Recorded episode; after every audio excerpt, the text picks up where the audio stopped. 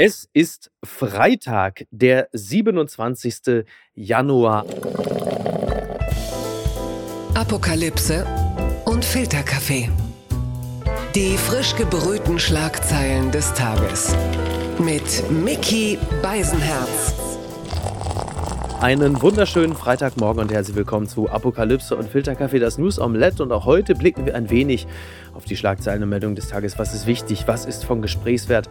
Worüber lohnt es sich zu reden? Und äh, dass es sich äh, lohnt, mit ihm zu reden, das habe ich festgestellt, als wir gemeinsam auf der Studio Bummens, ähm, naja, nennen wir es mal Weihnachtsfeier, irgendwo im Flur standen, mit Bier in der Hand. Und da haben wir gesagt, Mensch, da müssen wir doch jetzt, also jetzt haben wir uns so nett unterhalten. Das führen wir jetzt einfach im Podcast fort. Und heute ist es soweit. Er ist Unternehmer, Politikberater und Host des hervorragenden Podcasts Pod Steh uns bei. David Wortmann ist da. Guten Morgen. Grüß dich, Micky, dass du dich noch daran erinnern kannst. Das ist ja wirklich äh, sehr bezeichnend. Aber ich freue mich total, hier zu sein. Danke für die Einladung. Ja, ich habe wirklich an dem Abend alles dafür getan, äh, dass ich mich an gar nichts erinnere, aber ich äh, doch, es ging und wir haben uns gut verstanden. An dem Abend habe ich übrigens auch die Menschen kennengelernt, die bei Podcasts der Podcast äh, Niki und mich imitieren.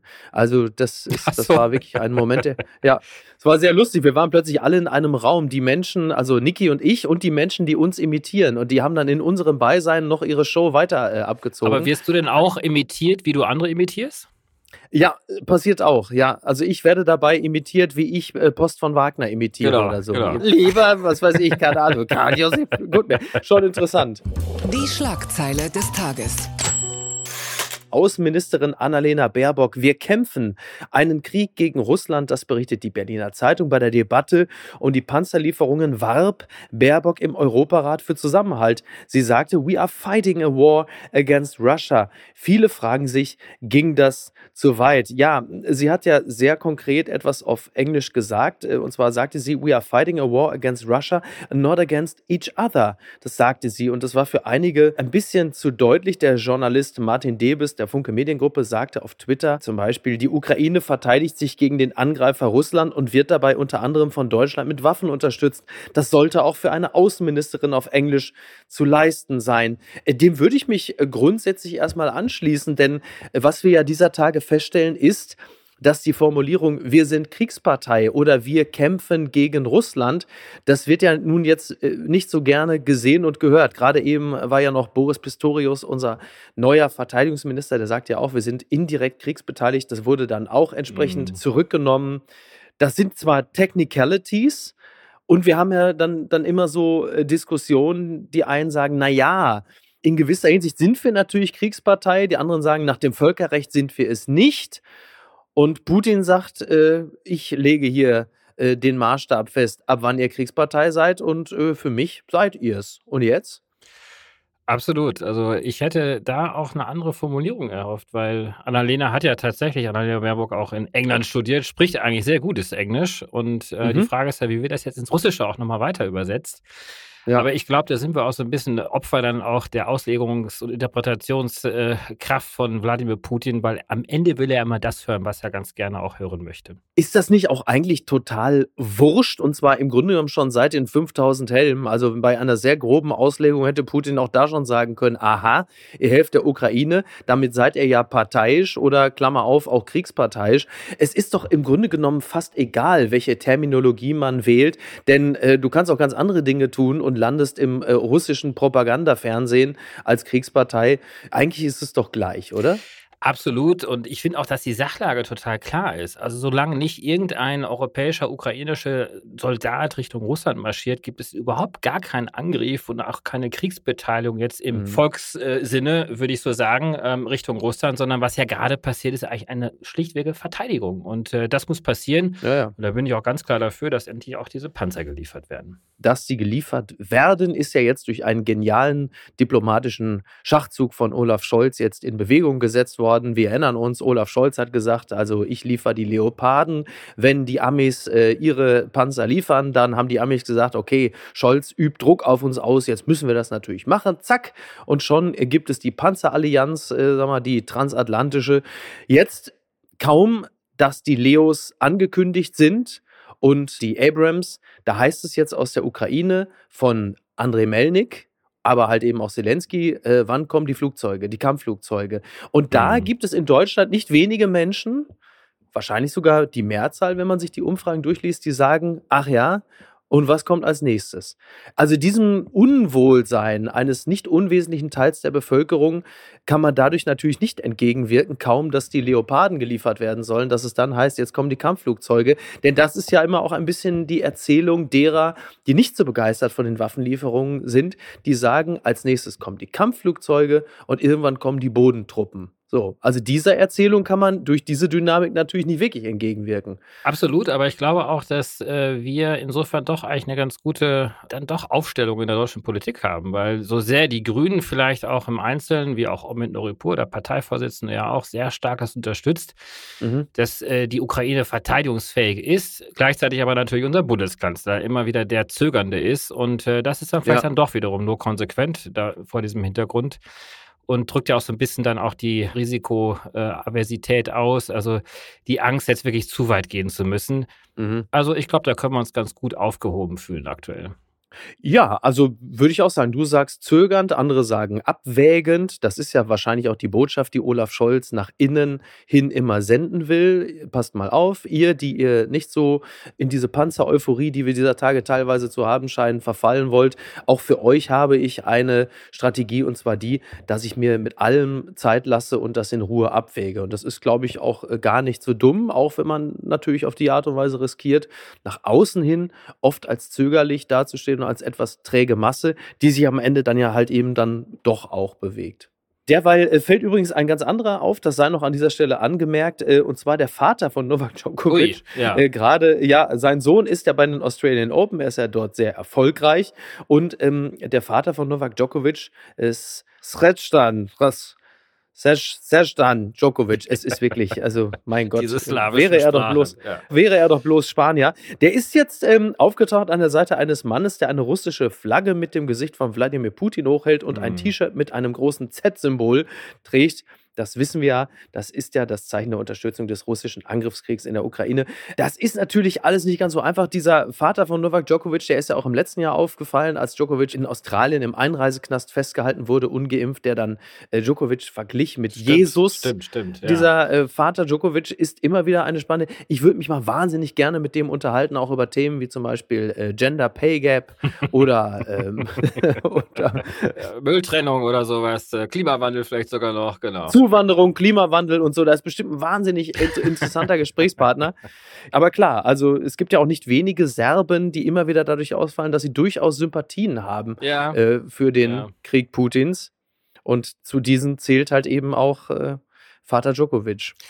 Das stimmt, der russische Einflussbereich ist doch noch relativ groß in Serbien und ähm, ja, das äh, müssen wir dann immer wieder zur Kenntnis nehmen, dass wir dann doch nicht so äh, eine große oder immer allumfassende Mehrheit hinter der sogenannten westlichen Meinung dann auch haben, sondern äh, da wird sicherlich von anderer Seite auch differenzierter auf diesen Krieg geschaut.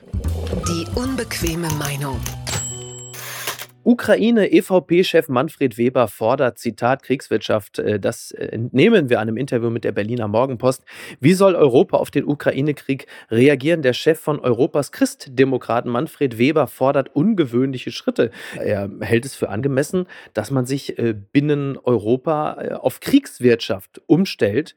Und das begründet er natürlich dahingehend, dass es halt natürlich nicht nur reicht, irgendwie Panzer zu liefern und Waffen, sondern dass es natürlich auch reichlich an Munition geben muss, die produziert werden muss. Es gibt äh, trotz Sondervermögen wahnsinnig viel lähmende Bürokratie und da müssen wir uns europaweit mächtig umstellen, um da auch, sagen wir mal, den Lieferschwierigkeiten entgegenzuwirken. Also erstmal der Begriff Kriegswirtschaft ist für uns natürlich bis zu einem gewissen Grad erschreckend. Auf der anderen Seite, wir befinden uns in einer, wenn auch nur indirekten Kriegssituation, ja. nur konsequent, dass wir dann auch eine Kriegswirtschaft haben. Denn klar, wir hören immer wieder die Meldung auch aus der Ukraine, Leute, wir brauchen Munition, wir haben keine.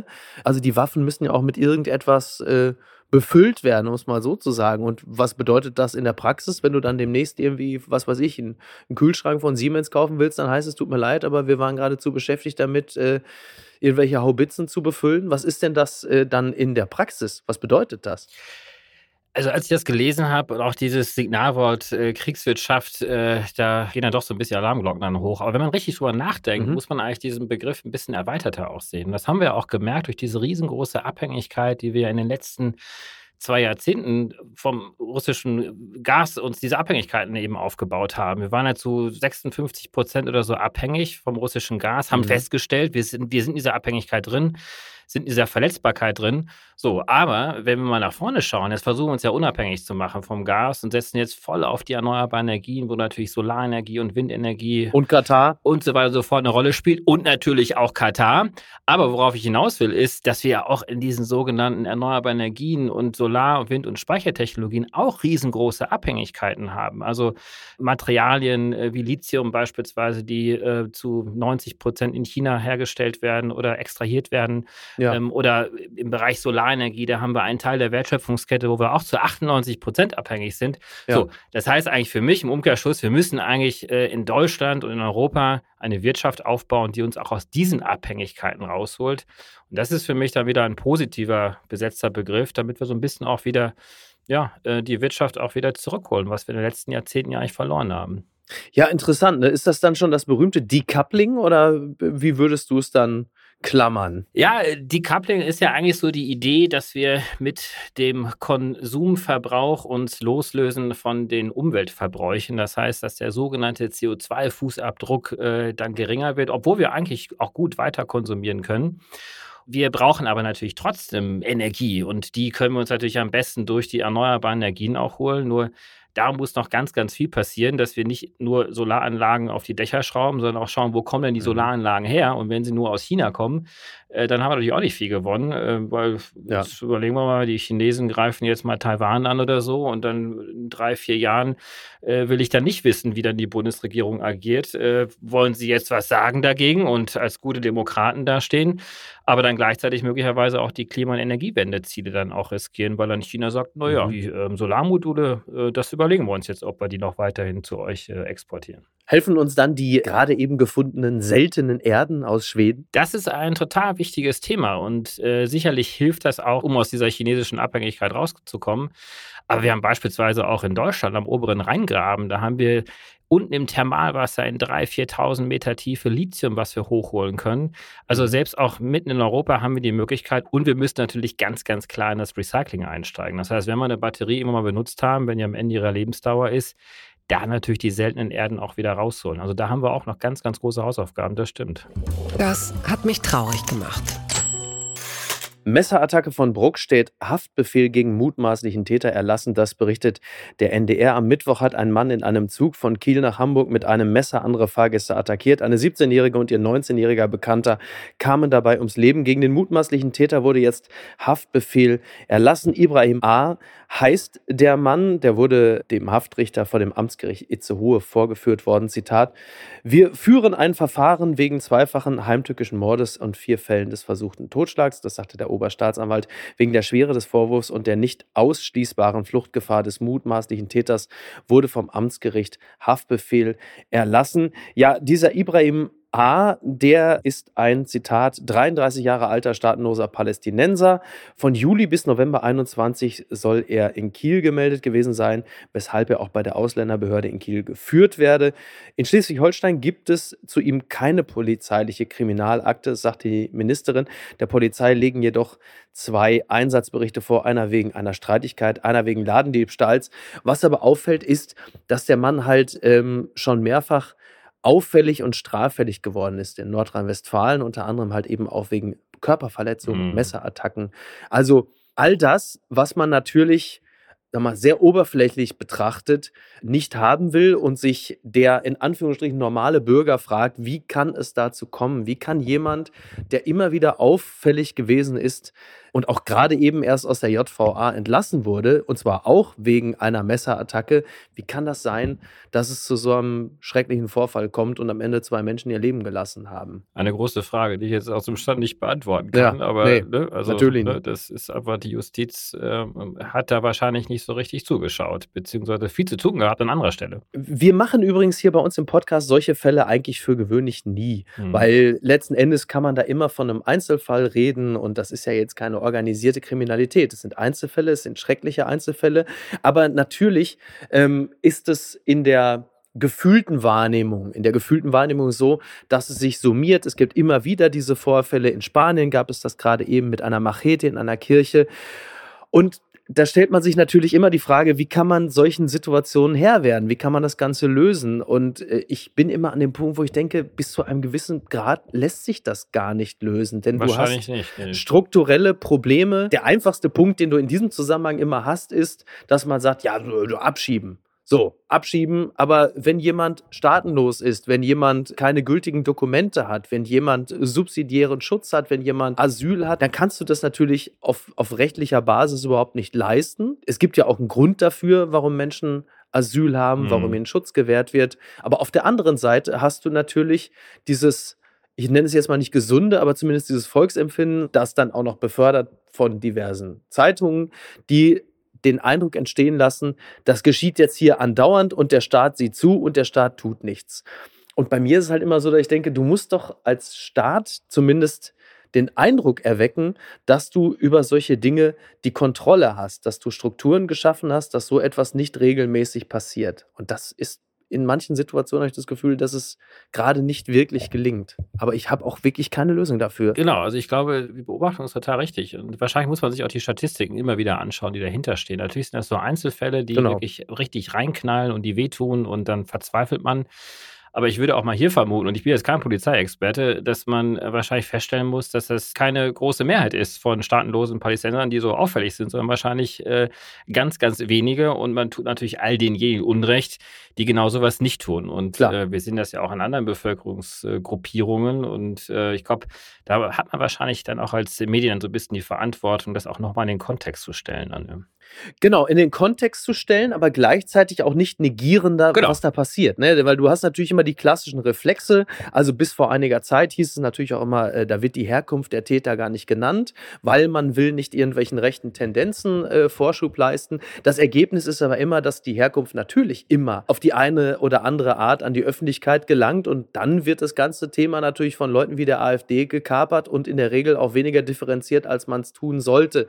Und das ist schon eine komplizierte Angelegenheit. Und es hilft auch nicht immer mit Statistiken zu wedeln, wenn in einem Gutteil der Bevölkerung der Eindruck entstanden ist, dass da etwas mächtig schief läuft. Da musst du dich dieser Problematik annehmen und es bringt halt leider nichts, das Ganze dann immer zu konterkarieren mit einer Beziehungstat von in Anführungsstrichen Biodeutschen, sondern da ist es sicherlich angebracht, dass man sich dieser Problematik annimmt, aber halt eben auch versucht, das Ganze differenziert zu betrachten. Und das Ergebnis ist für mich eigentlich das, was du auch nach Corona-Jahren nochmal verstärkt hast, dass du eine ganze Reihe von Menschen hast, die halt komplett durchs Raster gerutscht sind, weil es Personalmangel gibt, weil es nicht genügend Leute gibt, die sich dieser Sache genau. annehmen, weil es wenig psychologische Betreuung gibt, es gibt keine Betreuungsplätze, keine Sozialarbeiter, den Personalmangel hast du dort natürlich auch. Also wir haben ein riesiges strukturelles Problem, uns dieser Sache anzunehmen. Total und äh, das werden wir wahrscheinlich auch immer wieder feststellen, aber ich gebe dir ja total recht, dass man da wirklich proaktiv damit umgehen muss, das auch teilweise wirklich auch benennen muss, um da so ein bisschen Wind auch aus solchen Diskussionen auch rauszunehmen.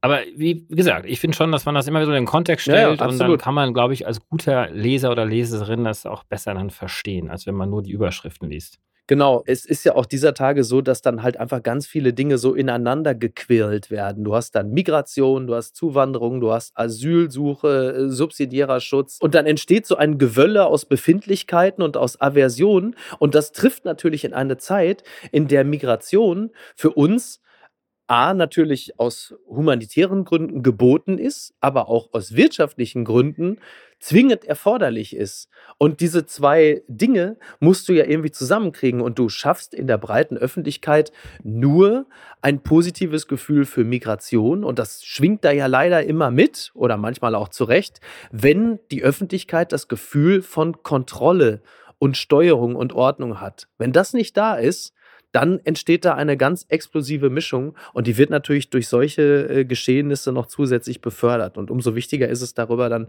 klug und klar zu reden und äh, das nicht anderen total. zu überlassen. Ja, ja, fürchte total. ich. Ich habe nämlich ehrlicherweise eigentlich überhaupt gar keinen Bock darüber zu reden, aber. Aber wir können ja auch viel mehr über diese positiven Berichte auch sprechen. Also es gibt ja auch ganz tolle Absolut. Erfolgsgeschichten von, von Immigrantinnen und Immigranten. Also die BioNTech-Gründerinnen und Gründer sind ja ein hervorragendes Beispiel dafür. Ja. Also ich glaube, da könnten wir auch noch sehr, sehr viel mehr auch in den Medien sehen. Wäre von Vorteil, ja. Hilft sehr. Es gibt sie noch.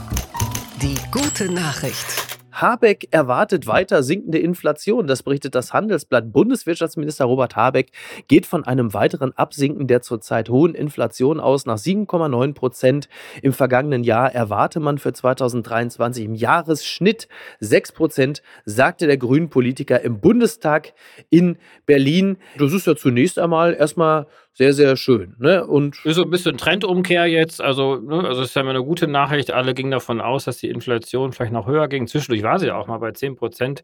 Also ja. jetzt auf 6 Prozent nächstes Jahr als Ausblick. Aber wir dürfen natürlich nicht vergessen, und das hat ja der Wirtschaftsminister auch selber gesagt, es ist zwar eine Besserung, aber äh, es ist natürlich immer noch nicht gut, äh, denn 6 Prozent ist immer noch viel zu viel zu den Jahren vor dem, Ukraine, vor dem Russlandkrieg ja, ja. und Ukraine-Krieg. Absolut. Und dann ist es aber wiederum so, dass die Stadtwerke, das äh, hat der Deutschlandfunk berichtet, die gehen von dauerhafter Verdopplung der Gas- und Strompreise aus. Das ja. hat mich ein bisschen gewundert, weil der Markt sich doch eigentlich wieder entspannt.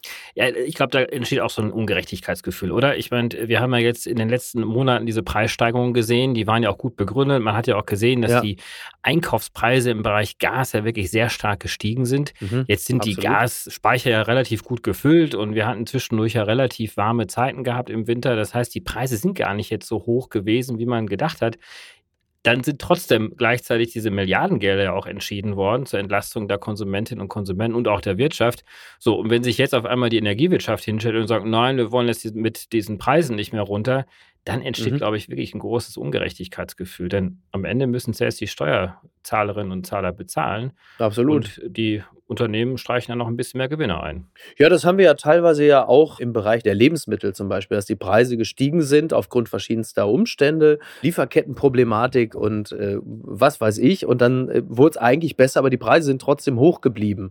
Und das ist natürlich dann auch für diverse Unternehmen eine gute Gelegenheit zu sagen, ach, jetzt haben wir die Leute doch mal so langsam an die hohen Preise gewöhnt, da bleiben wir doch mal dabei. Naja. Genau. Das ist natürlich genau das, was du gerade sagtest. Das Ungerechtigkeitsempfinden wird da natürlich besonders hart äh, gestreift.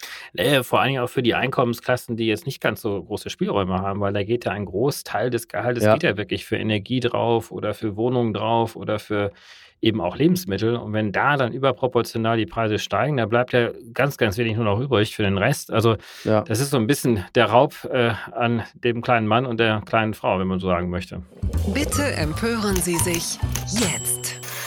Guardian-Bericht. Britischer Klimaminister erhielt wohl Spenden von Ölfirma. Das berichtet der Spiegel. Der Tory-Politiker Graham Stewart sagte jüngst, nicht alle fossilen Brennstoffe seien des Teufels das Problem. Er ist Klimaminister und nahm offenbar Geld von einem Treibstoffkonzern und einer Luftfahrtfirma an. Ja, die Tory-Partei kommt nicht so wirklich richtig zur Ruhe. Der Guardian hat es berichtet, ja. dass eben dieser Klimaminister, ich wiederhole es gern, der hat in der Vergangenheit Wahlkampfspenden von einem Treibstoffkonzern sowie einer Beratungsfirma im Luftfahrtsektor erhalten und sich zuletzt auffallend wohlwollend über fossile Brennstoffe geäußert haben.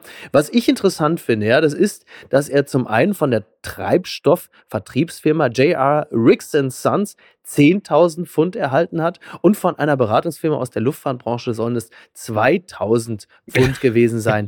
ähm, also, nenn mich verrückt, aber also Eva Kaili von der EU würde darüber ja nur wirklich lachen ja, und sagen, also, also 12.000 Pfund und dafür, also. Äh, da fragt man sich auch. Also, entweder hat er wirklich noch mehr Geld zugesteckt bekommen und wir haben es noch nicht erfahren ähm, bei diesem Klimaminister Graham Stewart ja. oder ist tatsächlich bestechlich, äh, vielleicht auch mit dem Mittagessen, ich weiß es nicht, aber das ist ja so leider so ein bisschen bisschen ja auch in den letzten Jahrzehnten ohnehin auch immer wieder passiert. Also die mhm. Öl- und Gas- und Kohlebranche hat doch äh, immer wieder Wege gefunden, Tatbestände zu schaffen, dass dann doch nicht so klimapositive Politik geschaffen worden ist. Naja, ich komme ja aus Nordrhein-Westfalen, genauso wie du. Also da bist du im Grunde genommen, konntest du im Grunde genommen ja nicht Politik machen an RWE vorbei. Also da bist du ja, also NRW klingt ja nicht, nicht umsonst so ähnlich wie RWE. Also das ist ja, das sind ja Akronyme, die sind ja nicht so umsonst so sehr verwandt. Absolut. Und weil, was auch immer noch die wenigsten wissen, äh, viele Kommunen in Nordrhein-Westfalen immer noch beteiligt sind an den Ausschüttungen von RWE. Das heißt, da haben mhm. die Kommunen teilweise gar kein Interesse daran, dass es dem RWE-Konzern schlecht geht.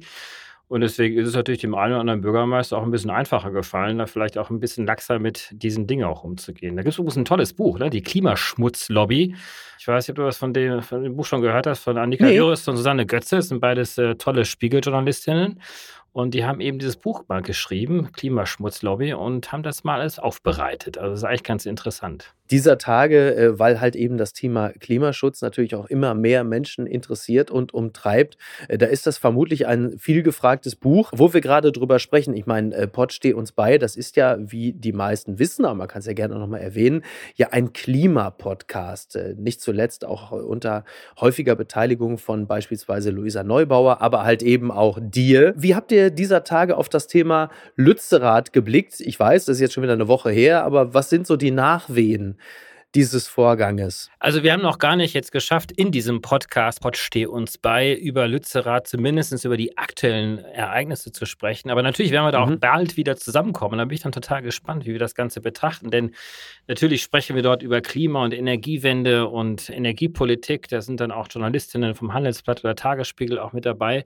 Ähm, wir haben da durchaus immer einen sehr differenzierten Blick oder auch unterschiedliche Blicke drauf und Luisa natürlich dann auch, naturgemäß. Mhm. Ich glaube, und das hat Luisa Neubauer ja dann auch später in den Medien so dargestellt, das war für die Bewegung jetzt vor allen Dingen auch ein Symbol, vor allen Dingen auch ein Warnsignal. Mhm. Denn wenn es jetzt weitergehen soll mit dem Kohleausstieg, dazu hat sich ja die Bundesregierung ja auch äh, vereinbart, nämlich bis mhm. 2030 den Kohleausstieg zu organisieren eben auch ein Warnsignal, wenn ihr jetzt weitermacht mit diesen Verhandlungen in Ostdeutschland, macht bitte dort gute Kompromisse und keine schlechte Kompromisse. Und da bin ich mal wirklich gespannt, was da jetzt dieses Jahr noch so auf uns zukommt, denn das ist ja schon ein großes Thema noch, das auch in Ostdeutschland zu machen. Wobei man doch so als Klimaleihe, der ich bin, mit dem Blick auf Westdeutschland respektive NRW, würde ich doch sagen, naja, das ist doch eigentlich ein guter Kompromiss, wenn man so acht Jahre früher aus der Kohle raus ist. Ja, das wird nicht von allen so gesehen. Und äh, ich denke auch, dass man auf der einen Seite draufschauen kann und sagen kann, gut, also äh, was war denn vorher? Wir haben vorher einen Kohleausstieg für 2038 äh, verabschiedet. Wir haben vorher möglicherweise noch Dörfer auch äh, zur Disposition gehabt, die noch mhm. bewohnt mhm. waren. Die hätten ja auch abgebaggert werden müssen. Und jetzt gibt es eben diesen Kompromiss äh, für 2030 und dass diese fünf Dörfer erhalten bleiben, wo auch Menschen noch wohnen und Lützerath, wo eben noch keiner mehr gewohnt hat, jetzt auch abgerissen wird. Genau, also da kommen natürlich jetzt zwei Meinungen aufeinander. Die einen können natürlich sagen, das war jetzt besser als das, was wir vorher hatten. Da sagen natürlich die Fridays, vor allen Dingen auch mit Blick auf das 1,5 Grad Ziel, was wir nach wie vor krachend wirklich verpassen, mhm. da sagen die natürlich, das ist uns egal. Also jede Tonne Kohl muss jetzt wirklich im, im Boden bleiben und äh, das gilt auch für Lützerath. Dieses Thema ist nun wirklich sehr, sehr vielfältig. Mir ist eine Sache, hat mir meine Frau heute geschickt und zwar hatte sie volle Kanne geguckt äh, mit einer Schauspielerin, die sagte, ihr Mann sei der, was, was ist er, Poetry Slammer oder so, Sebastian 23, der sei auch in Lützerath gewesen mit den Kindern und die hätten da Bilder gemalt unter dem Motto Träumen am Abgrund. Und da habe ich auch gedacht, naja, also ich, also ich habe ja selber eine siebenjährige Tochter. Ich weiß jetzt nicht, ob ich meiner Tochter sagen würde, das Motto ist jetzt Träume am Abgrund. Da kommt ja so ein Kind ja gleich richtig gut drauf. Ja, das sind natürlich wirklich auch martialische Bilder entstanden. Also diese riesengroßen Schaufelrad-Bagger, äh, äh, die mhm. hast du ja wahrscheinlich auch gesehen. Und dann dieser Abgrund und dann ja, die Menschen klar. dort. Und das sind natürlich wirklich Symbolbilder. Greta Thunberg, die ja auch vor Ort war, die abgeführt worden ist. Ähm, man hat ja so ein paar ja. Behind-the-Scenes-Videos dann nochmal im Netz gesehen, wo das auch so ein bisschen wirkte, als ob die Polizei da auch ein bisschen mitgemacht hat, dass das ein bisschen martialisch auch ausschaut. Also die Bilder wirken doch sehr, sehr stark. Aber ich glaube, das Thema können wir wahrscheinlich jetzt ein bisschen abhaken und uns wirklich, äh, wie gesagt, jetzt erstmal darauf konzentrieren, ja. dass das auch in Ostdeutschland jetzt so passiert. Beziehungsweise, was ja ganz, ganz viel, viel wichtiger ist, dass wir wirklich die erneuerbaren Energien jetzt auch langsam ausbauen. Denn je mehr wir jetzt die erneuerbaren Energien, Wind- und Solarkraftanlagen haben, desto weniger brauchen wir natürlich überhaupt überhaupt Kohle überhaupt noch aus der Erde rauszuholen. Und darauf, glaube ich, äh, sollten sich jetzt auch viele fokussieren, dass die Genehmigungen beschleunigt werden, dass die Anlagen schneller gebaut werden, dass die Handwerkskräfte auch da sind, die Fachkräfte auch da sind. Wir haben gerade über Industriepolitik ja, gesprochen, ne, dass die Solarfabriken auch gebaut werden. Also da müssen wir jetzt wirklich alle mal äh, die Ärmel hochkrempeln und anpacken. Das gibt's doch gar nicht. In 25 Jahren hat es am Titlis keinen Gletscher mehr. Das entnehme ich der Schweizer Zeitung Blick. Fast fünf Meter dick ist der sichtbare Unterschied. So viel Gletscher ist auf dem Titlis diesen Sommer abgeschmolzen. Im Gegensatz zum Gletscher, der den Sommer unter einer Abdeckfolie verbrachte. Was dies bedeutet. Na, ich bin ein bisschen auf dieses Thema gekommen, weil das äh, Süddeutsche Magazin in der aktuellen Ausgabe haben sie ein tolles Bild. Ich glaube, der, der auf dem Cover, also man sieht so einen mit Plane oder Folie bedeckten Gletscher und darüber steht, wenn ich mich nicht irre aus der Erinnerung, äh, der letzte Vorhang. Und es ist so, dass Gletscher mit einem Vlies aus einem UV-beständigen Geotextil im Frühling abgedeckt werden und im Herbst wird das Vlies wieder entfernt. Und du kannst mir doch sagen, was das bringt. Oder du sagst, äh, was sind Gletscher? Wo, was ist denn ein Gletscher? Erklär mal. Was ist? Ich fand das total spannend. Ja, es ist total spannend, aber da sieht man auch schon, wie weit wir auch gekommen sind, oder? Dass wir jetzt versuchen, so ein bisschen zu reparieren ja, ja. und der riesen, riesengroße Plan über eigentlich relativ große Gletscher auch ausbreiten, damit die noch irgendwie erhalten bleiben. Und äh, mhm. dabei verkennen wir eigentlich, dass wir eigentlich das, das, Problem an der Wurzel packen müssen. Wir müssen einfach diese CO2-Emissionen drastisch reduzieren und stoppen, weil dann ja. werden dann auch diese Gletscher nicht mehr schmelzen. Und wie wichtig Gletscher sind, wissen eigentlich auch die meisten, wenn man sich das mal wirklich durchdenkt. Also in den Alpen, wir sind alle mal in den Alpen gewesen, wir haben wunderschöne mhm. Wasserbäche und äh, schöne grüne Wiesen. Nur wenn irgendwann mal diese Gletscher weg sind, die nämlich im Sommer mit ihrem Schmelzwasser genau diese grünen Wiesen und die Kühe und die Bäche speisen. Ja. Wenn die nämlich immer mal weg sind, dann haben wir da eine komplett trockene Landschaft. Und dann können wir auch das Skifahren im Winter vergessen, denn dann haben auch die Schneekanonen, die ja auch durchaus umstritten sind, aber selbst die haben dann auch das Schmelzwasser nicht mehr vom Sommer, um dort äh, Schnee auf diese Pisten zu bringen. Also Stimmt. Gletscher sind total wichtig fürs Trinkwasser und ähm, damit verheizen wir eigentlich unser eigenes Trinkwasser. Ja. Da würde ich gleich gerne noch mal ganz kurz drauf kommen. Ich fand nur dieses Bild so spannend, weißt du, das ist ja buchstäblich ein Pflaster auf eine offene Wunde. Das ist ja wirklich, das ist ja schon ein, ein Bild, das hat ja wirklich eine große metaphorische Kraft. Total. Und da ist es mir dann auch mal wieder gekommen, wo ich dachte, scheiße, wo sind wir hingekommen, ey? Dass du jetzt schon wie Christo versuchst, die Gletscher zu verhüllen, ja, damit die genau. nicht irgendwie, damit die nicht zu heiß werden. Das ist schon spannend, aber klar, es riecht natürlich schon sehr, sehr nach Verzweiflungstat. Also diese Gletscher sind ja teilweise über 100.000 Jahre alt. Also die sind ja in der letzten Eiszeit alle entstanden und die schmilzt jetzt langsam weg. Und ich habe mir das nochmal angeschaut, die Statistiken. Also wir haben äh, in den Alpen 60 Prozent des Gletschervolumens seit 1850 bis dato, also bis zum Jahre 2020, 2021, 2022 jetzt verloren. 60 Prozent, also jetzt in diesen letzten 120 Jahren. Ja, ja. Aber in den nächsten 30 bis 40 Jahren werden wir alles verlieren. Also insofern ist wirklich höchste Eisenbahner was zu tun und nicht nur da irgendwelche Pflaster draufzulegen. Bei der Gelegenheit, wo ich dich gerade habe, was hast du von dieser Meldung gehört, dass Red Bull und Aldi jetzt irgendwie das Grundwasser abpumpen? Das ist mir irgendwie untergekommen.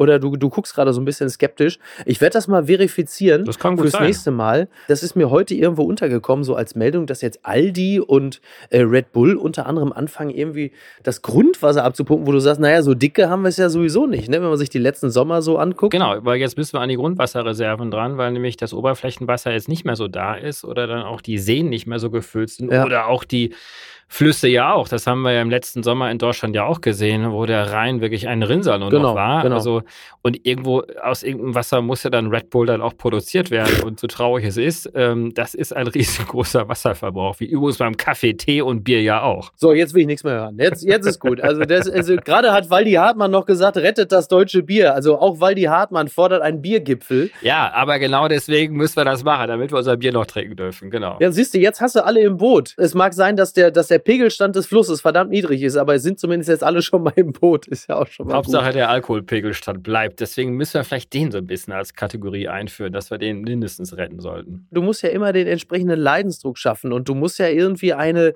einen relatable Missstand aufzeigen, dass du die Leute irgendwie an Bord holst. Das war ja immer so das Bild, äh, dass man so zum Zeitpunkt, als es noch hieß, lasst euch alle impfen, Leute, um Gottes Willen, dass man immer gesagt hat, naja, wenn von Corona der Pimmel schrumpft, dann hätten sich natürlich ganz schnell die Leute impfen lassen. Also wenn jetzt im Grunde genommen der Klimawandel dazu beiträgt, dass halt einfach das Bier äh, zur Neige geht, dann hast du aber ganz schnell die Leute, die sagen, ja, kann ich doch auch mal schön mit, weiß ich nicht, mit der Bahn regelmäßig irgendwo hinfahren. Da muss ja, ne? also es ist, es hängt alles zusammen. Es hängt alles zusammen und wir sitzen alle in einem Boot und wir müssen wirklich hier gemeinsam die Ärmel hochkrempeln, wie ich gerade schon mal gesagt habe. Ja. Das sind wunderbare Schlussworte, David. Wann geht's weiter mit Pott steht uns bei? Entschuldigung, Pott steh uns bei. Pott steh uns bei, das ist ja so ein bisschen eine Analogie an Gott steh uns bei, weil natürlich so ein bisschen da auch immer noch die Hoffnung mitschwimmt, dass das alles auch gut klappt. Ich bin selber ein sehr optimistischer Mensch. Ja.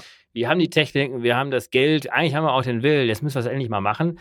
Trotzdem ist so ein bisschen dann dieser göttliche Funke noch, der da gebraucht wird und deswegen haben wir den Podcast auch Pott steh uns bei genannt.